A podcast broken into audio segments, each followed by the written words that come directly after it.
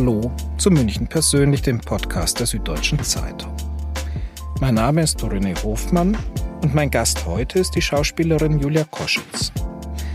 In der Psychothriller-Reihe Im Schatten der Angst ist sie als sehr ernste Gerichtsgutachterin zu erleben. Sie war aber auch schon in Comedy-Serien im Privatfernsehen zu sehen, in Allein unter Bauern, auf Sat 1 oder Doctor's Diary auf RTL. Eine ihrer ersten Rollen nach der Ausbildung am Franz Schubert Konservatorium in Wien war die Johanna in Schillers Die Jungfrau von Orléans am Theater in Regensburg. Eine größere Spannweite? Schwer vorstellbar. Welche Rolle München in ihrer Karriere gespielt hat, wieso ihre erste Begegnung mit dieser Stadt enttäuschend verlief, wieso sie aber trotzdem ihre Basis wurde. An welche Orte es Julia Koschitz immer wieder zieht und mit welchen weltbekannten Münchner Institutionen sie wohl nie warm werden wird. Auch die Themenspanne beim Gespräch im Theaterrestaurant der Kammerspiele war äußerst groß. Willkommen, Julia Koschetz. Schön, dass das klappt. Wir sind hier im Blauen Haus in den Kammerspielen. Eigentlich haben wir uns zum Spazierengehen verabredet, aber draußen stürmt es und es ist so windig, dass wir uns jetzt hier dieses Eckchen gesucht haben. Sie sind gar nicht mehr so oft im Theater wie früher, oder? Also als Zuschauerin oder spielenderweise? Spielenderweise. Leider muss ich sagen, beides äh, momentan, äh, ja. Äh, spielenderweise ähm, bin ich jetzt wieder mehr im Theater zu sehen, war aber für fast mh, hm, zwölf Jahre, würde ich mal sagen, gar nicht am Theater und ähm, habe mich nur aufs Drehen konzentriert. Ja, genau. Wie ist es dann, nach zwölf Jahren zurückzukommen vor das unmittelbare Publikum? Ich habe mir fest vorgenommen, in dieser Zeit, wo ich dem Theater ähm, ferngeblieben bin, dass ich irgendwann mal, also ob es sich jetzt irgendwie zeitlich ausgeht oder nicht, irgendwann mal wieder auf die Bühne muss, damit ich nicht von, von ähm, also nervös ist man ja da letzten Endes äh, schnell mal, vor allem bei einer Premiere, aber dass, dass ich mich auch noch rauftraue. Ähm, als ich dann, eben ich glaube es waren zwölf Jahre, ähm, danach zum ersten Mal wieder auf der Bühne stand, war das eigentlich kein Thema. Also ich glaube, das ist wie Fahrradfahren. Man hat es gelernt und, also was heißt, man hat es gelernt, ja. Es geht einem so ins, man ist es so gewohnt, dass, dass es dann eigentlich sehr schnell wieder da ist. Die Gewohnheit auf der Bühne, meine ich. Ist das Erlebnis, das, was man zurückbekommt, anders? Oder wie anders ist es? Also es ist überhaupt erstmal da.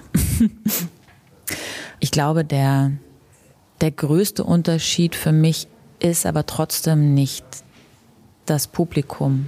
Also es ist jetzt vielleicht, es soll jetzt nicht unsympathisch klingen, aber ich finde es der, einen viel größeren Unterschied, dass man einen ganzen Abend am Stück bestreitet, dass man ähm, äh, der Probenprozess, ähm, der Arbeitsprozess mit äh, einem Team und dem Regisseur oder der Regisseurin. Und dann kommt eben noch dieses Live-Erlebnis dazu, das natürlich ein also es ist, es ist ein, ein wunderbares Korrektiv, finde ich, weil wenn man jetzt äh, eine Komödie spielt, dann ist es natürlich ganz klar, dann, dann ähm, kriegt man sehr schnell mit, ob man die Leute hat oder nicht. Aber wenn es jetzt eher um eine Aufmerksamkeit geht, die man spürt oder nicht spürt, dann ist ein Publikum ein wunderbares Korrektiv, ob man, ja, ob man sie wirklich hat oder, oder eben gerade verliert. Und das ist vielleicht beim Drehen anders. Gibt es da auch so Momente, wo man weiß, jetzt hat man sein Publikum, auch wenn es ja gar nicht da ist, sondern erst einem sehr viel später dann sieht? Ich dachte, Sie fragen mich jetzt beim Machen, weil beim Machen würde ich sagen, gibt es ja einfach auch einen Zuschauer oder eine Zuschauerin oder mehrere.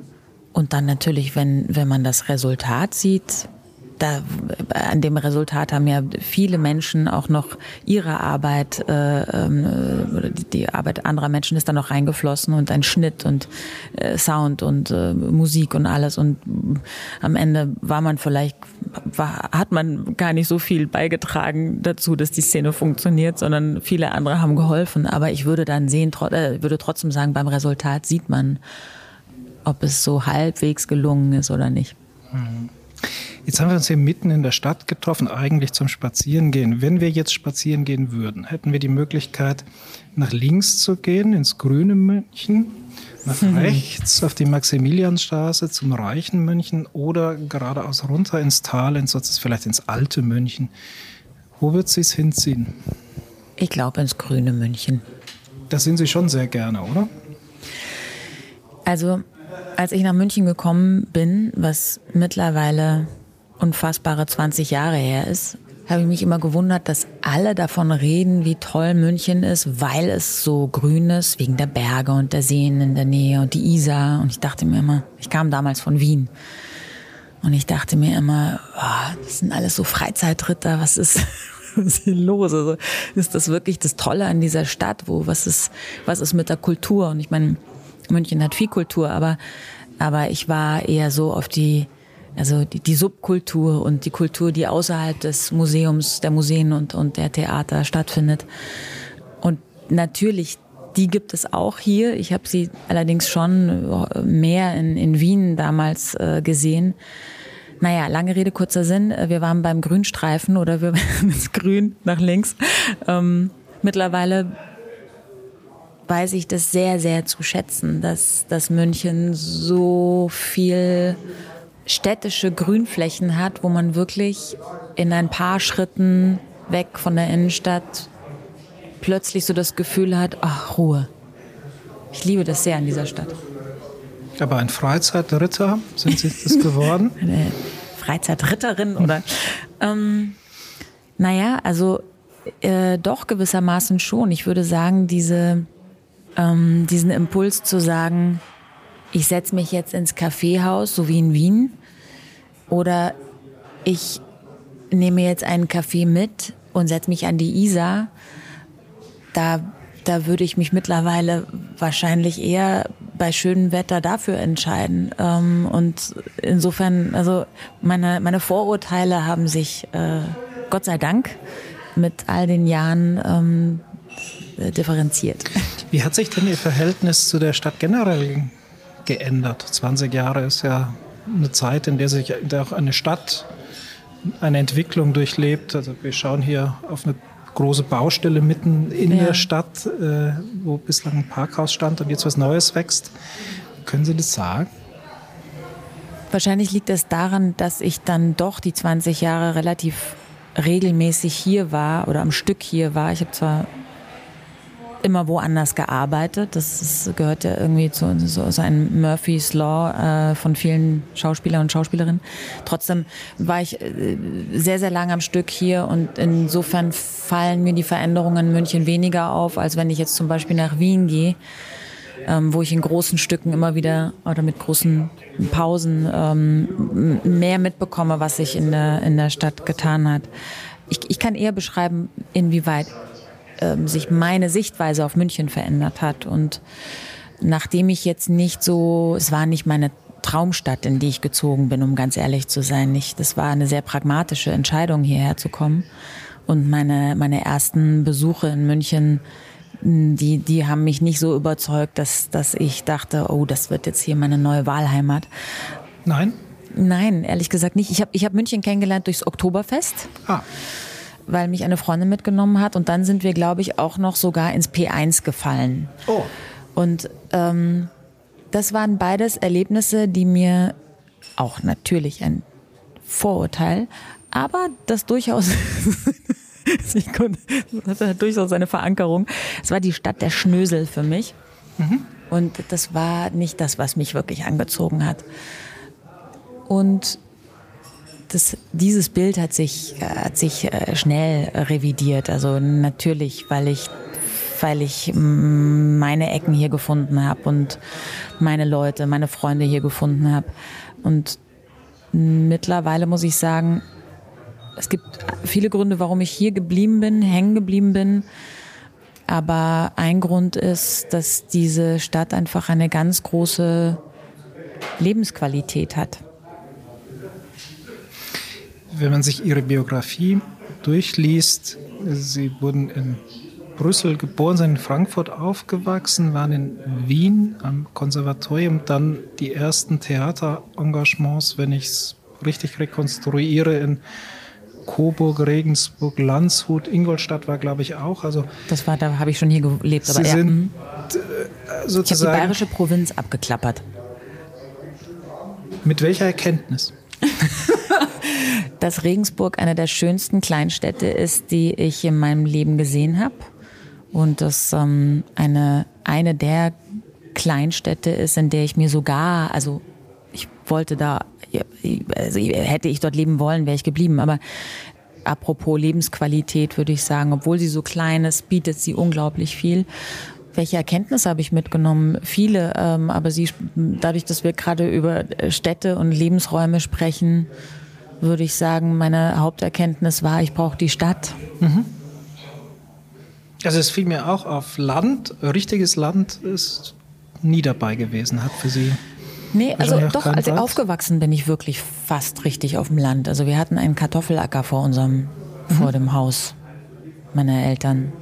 Nein, danach war also also einen eigenen Kartoffelacker oder? Nein.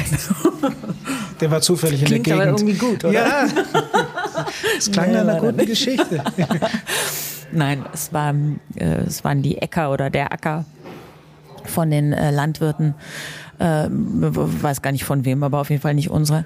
Nee, äh, ich bin natürlich gerne am Land zwischendurch. Ähm, und ich schätze zum Beispiel auch sehr, äh, dass man hier äh, sehr schnell in den schönsten, ähm, also was ich vorhin gesagt habe, die Berge und die Seen, ähm, dass man wirklich in, in schönster Natur ist in kürzester Zeit. Nutze das auch, aber leben wollte ich immer in der Stadt. Hm. Sie haben sehr lang, sehr intensiv Ballett gemacht. Warum wurde es dann nicht Warum? das Ballett und die Schauspielerei? Das hat auch ein, das ist ein ganz einfacher Grund. Ich habe mit 13, 12 äh, ein paar Aufnahmeprüfungen auf ganz renommierten Ballettinternaten, Balletthochschulen gemacht. Und ähm, da war die äh, ein, äh, also die klare Meinung, dass ich mich nicht eigne. Und, ähm, zwar insoweit, also dass ich mich nicht, dass ich, man muss, dass ich nicht die körperlichen Voraussetzungen mitbringe, um eine, um eine Karriere äh, als als Tänzerin wirklich gut äh, zu zu überleben, wollte ich schon sagen. Aber also mich da da durchzukommen und insofern ähm, war dann klar, dieser Weg wird es nicht werden. Ich habe dann noch vier Jahre weiter getanzt äh, am Konservatorium der Stadt Frankfurt. Also habe dann auch wirklich quasi das Training der angehenden Profitänzer äh, mitgemacht, aber da war schon klar, dass das für mich keine berufliche Laufbahn werden wird. Schauspiel kam dann wirklich sehr um die Ecke, weil erst wollte ich danach, also als es dann Richtung Abitur und Berufswahl ging, sind mir Berufe habe ich mir Berufe vorgestellt, die alle hinter der Bühne stattfinden. Bühne war klar. Irgendwie war die Bühne klar. Ähm, aber ich wollte erst in Richtung Choreografie gehen und dann wollte ich ähm, eigentlich Bühnenbild machen. Und ich glaube, dass mit der Schauspielerei, das ist, es muss irgendwie ein so verdeckter Wunsch gewesen sein, den ich mir selber nicht zugetraut habe, dass ich ihn nicht mal vor mir still formuliert habe. Und es kam aber dann recht schnell, weil als ich dann, ich bin nach Wien gegangen nach meinem Abitur und ähm, habe gerade da angefangen, ähm, ich hatte mich in Theaterwissenschaften eingeschrieben, weil ich zu spät war für die Aufnahmeprüfung für Bühnenbild. Und dort war dann, hing dann ein Aushang, ähm, bereite, bereite Leute vor für die Aufnahmeprüfung für die Schauspielschule. Und das, das habe ich dann nebenbei gemacht und so habe ich mich irgendwie, habe mich da so reingeschlichen. Vor mir selber habe ich mich in die Schauspielerei reingeschlichen. Wie war das mit 13 gesagt zu bekommen? Ballett? Nee. Ich muss immer wieder, also ja, es ist, es ist seltsam. Ich habe die anderen ähm, Kinder gesehen, wir wurden ja alle gemeinsam geprüft sozusagen. Und ich habe gesehen, was diese Mädchen alles konnten, was ich nicht konnte, weit entfernt. Und es war, bevor ich überhaupt die Absage erhielt, mir völlig klar, dass ich hier falsch bin. Also, dass ich einfach, ich hatte einen, ähm, also ich würde mal sagen, ich hatte irgendwie einen angenehmen Realismus in dem Moment. Ähm, realistische Einschätzung, dass das, dass ich mich hier nur quälen werde. Stichwort München nochmal. Diese Stadt hat ja auch in ihrem Kameraleben eine große Rolle gespielt. Also Stichwort München 7, Shoppen, der letzte schöne Herbsttag. Ist die Stadt, wie sie da gezeigt wird, ist das Ihre Stadt? Also ich würde eher sagen, es ist wahrscheinlich meine Stadt, ist eher die Stadt, die man in Shoppen und im letzten schönen Herbsttag sieht. Aber die Stadt, die ich, also durch München 7 hat mir Franz Xaver Bogner nicht nur den Eintritt ins, ins Film- und Fernsehgeschäft ermöglicht, sondern er hat mir auch München gezeigt. Das ist echt absurd eigentlich, aber äh, ich war erst, äh, na gut, ich war, ich war ungefähr ein Dreivierteljahr äh, in, in, München, äh, bevor ich dann angefangen habe, mit ihm zu drehen. Aber ich habe viele, äh, ich habe viele Orte kennengelernt und vor allem wirklich so von der Nähe kennengelernt, die, ähm, an denen ich eigentlich nur so vorbeigefahren bin. Und, und das war, also, ja, hier merke ich, dass er mir mehrere Geschenke gemacht hat. Das war eine Initiativbewerbung damals. Ne? Sie haben ja sozusagen gesagt, genau. Nimm mich. Ähm, ja, naja, nimm mich. Ich, äh, er hatte, er, also mein Band landete bei ihm auf den Tisch und er hat es sich tatsächlich angesehen. Also das ist ja, weiß man ja äh, nie, ob das dann auch wirklich äh, passiert oder ob es nicht doch irgendwo auf einem Stapel landet und in Vergessenheit gerät. Und ähm, und dann hat er mich eingeladen und das ich weiß nicht, vielleicht, äh, vielleicht war das auch genau das Richtige, da so ein bisschen offensiver vorzugehen. Ja, kann ich jetzt, kann ich nicht beantworten. Wie sind denn im echten Leben Ihre Erfahrungen mit der Münchner Polizei? Gibt es da welche? oh Gott, bitte nicht diese Frage. Das ist. Ähm, also, ich bin mit dem Auto noch nie in meinem Leben von der Polizei angehalten worden. Und auch das ist eine Lüge. das merke ich gerade in dem Moment, wo ich es ausspreche. Meine Erfahrungen mit der Münchner Polizei sind tatsächlich nicht. Also ich habe welche, das sagt ja schon alles. Ähm, aber ähm, sie waren, also äh, eigentlich meistens ähm, haben sie mit dem Fahrrad stattgefunden. Mhm. Und da gibt es ja auch Leute, die sich darüber wundern, dass man hier als Fahrradfahrer kontrolliert wird. Das ist richtig. Also in Berlin ist mir das noch nie passiert.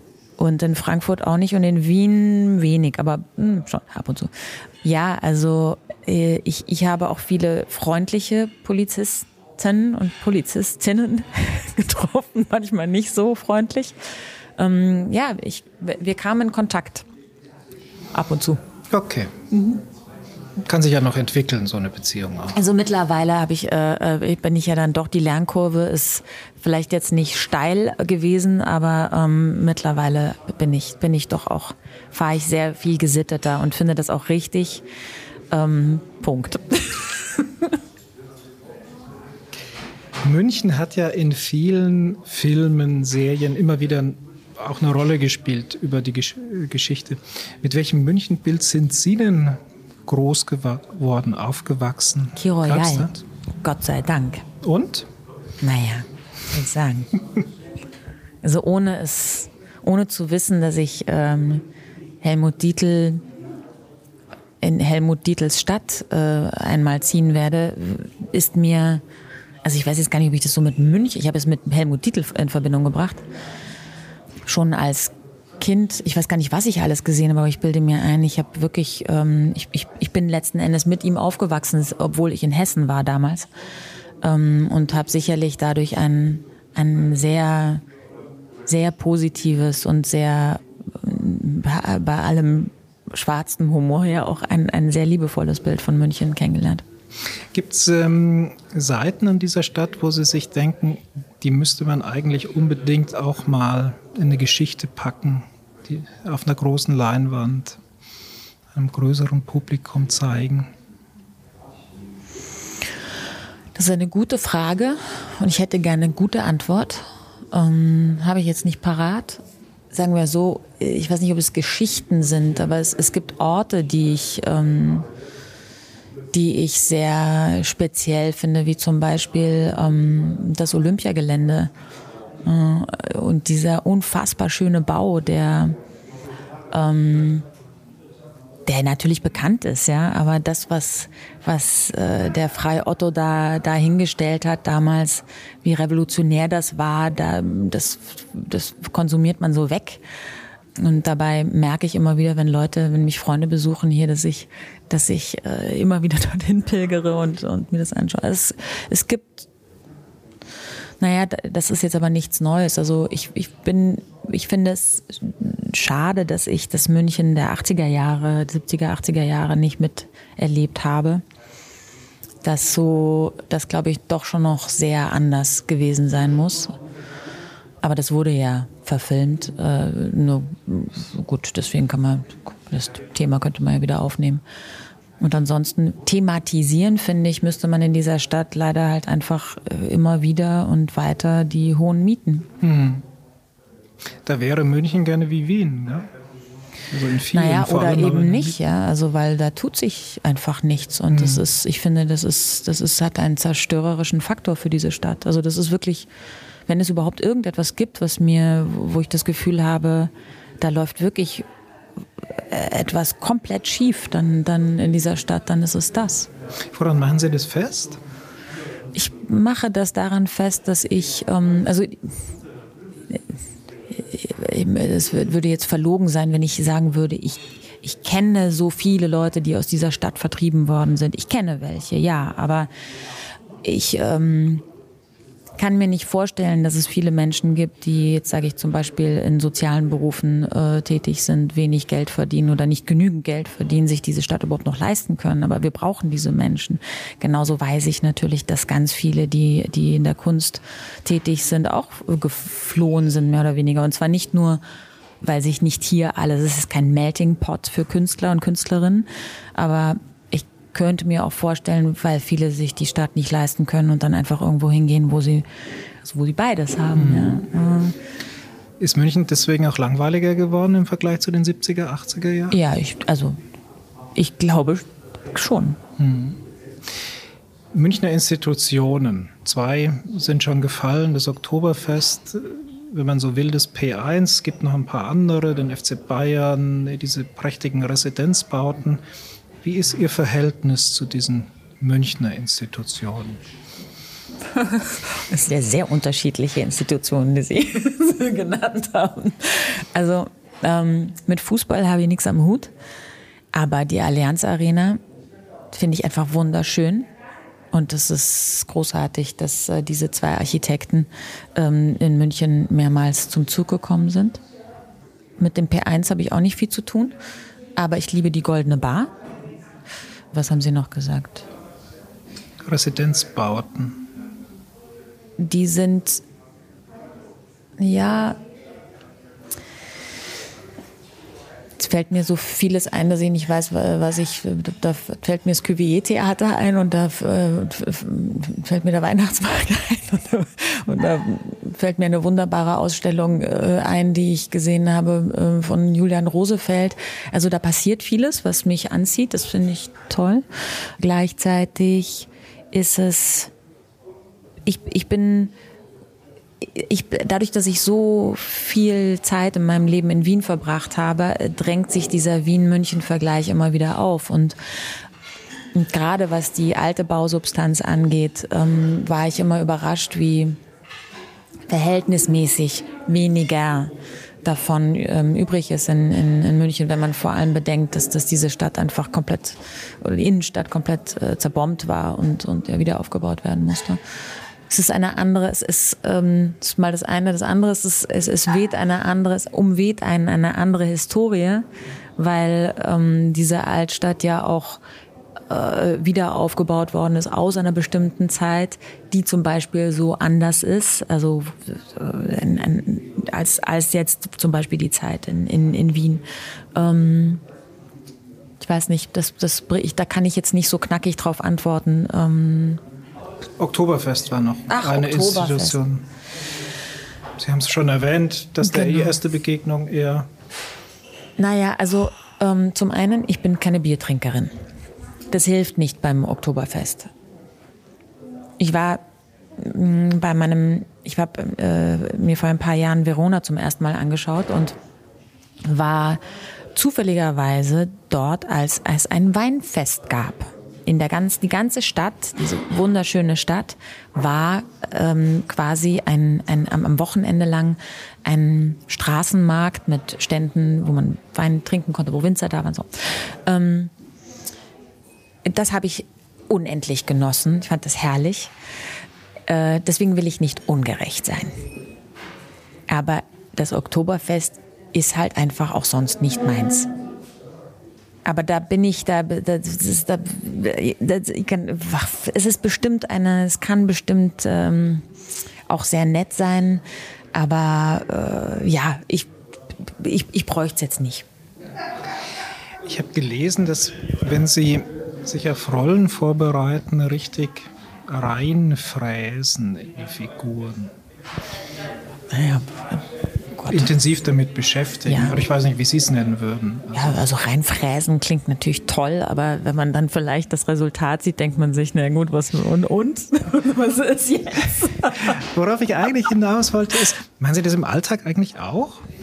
Gelegentlich sich umschauen, was um Sie herum an Figuren mhm. das Leben bereithält?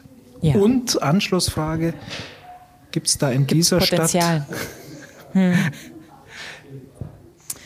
Ähm, ja, ich äh, auf jeden Fall. Ähm, also ich, da fräse ich mich nicht rein, aber ich finde, dass das Leben ist immer die beste Inspiration natürlich für uns, ganz klar. Und es gibt es gibt immer wieder Begegnungen in dieser Stadt und äh, Szenen, die ich beobachten kann, die äh, eine wunderbare ähm, äh, Inspirationen sind. Aber ich gebe zu, wenn ich jetzt zum Beispiel nach Berlin gehe, und vielleicht ist es einfach der, der, der Vergleich, also das so andere in dem Moment. Da habe ich das Gefühl, bin ich erstmal, da werde ich bombardiert mit Bildern, die, ähm, die etwas mit mir machen.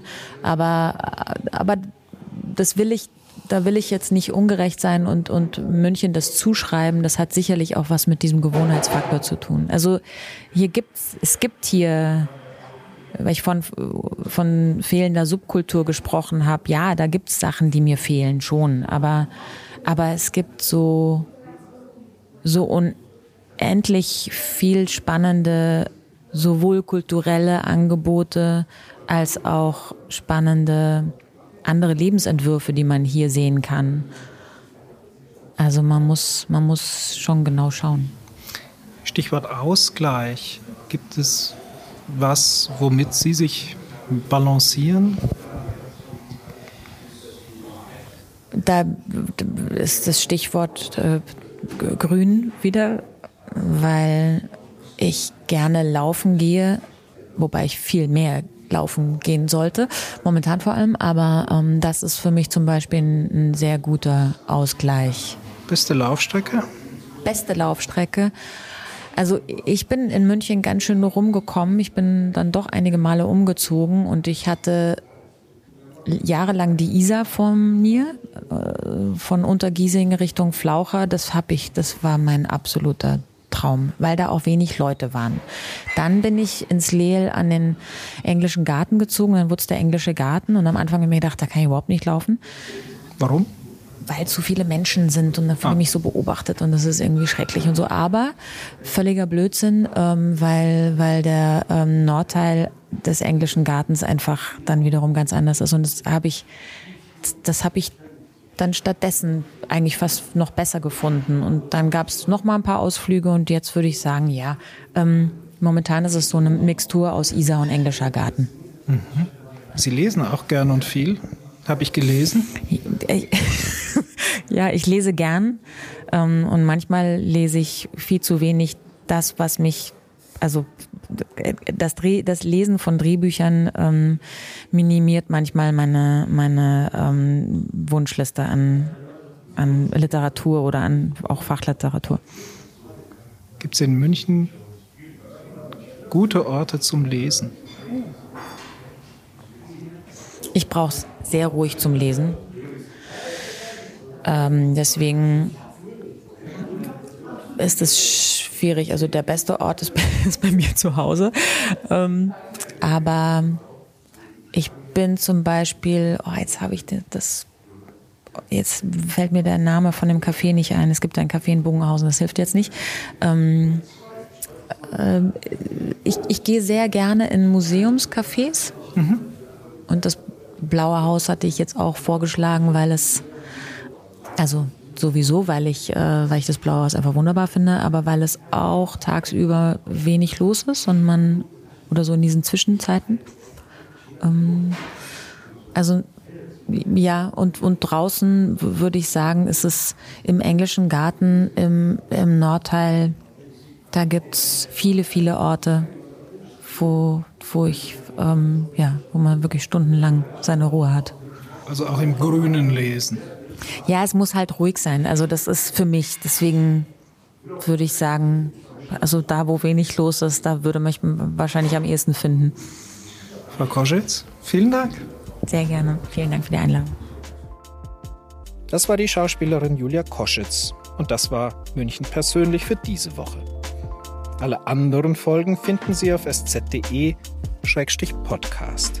Die nächste Folge von München persönlich erscheint in zwei Wochen. Danke fürs Zuhören.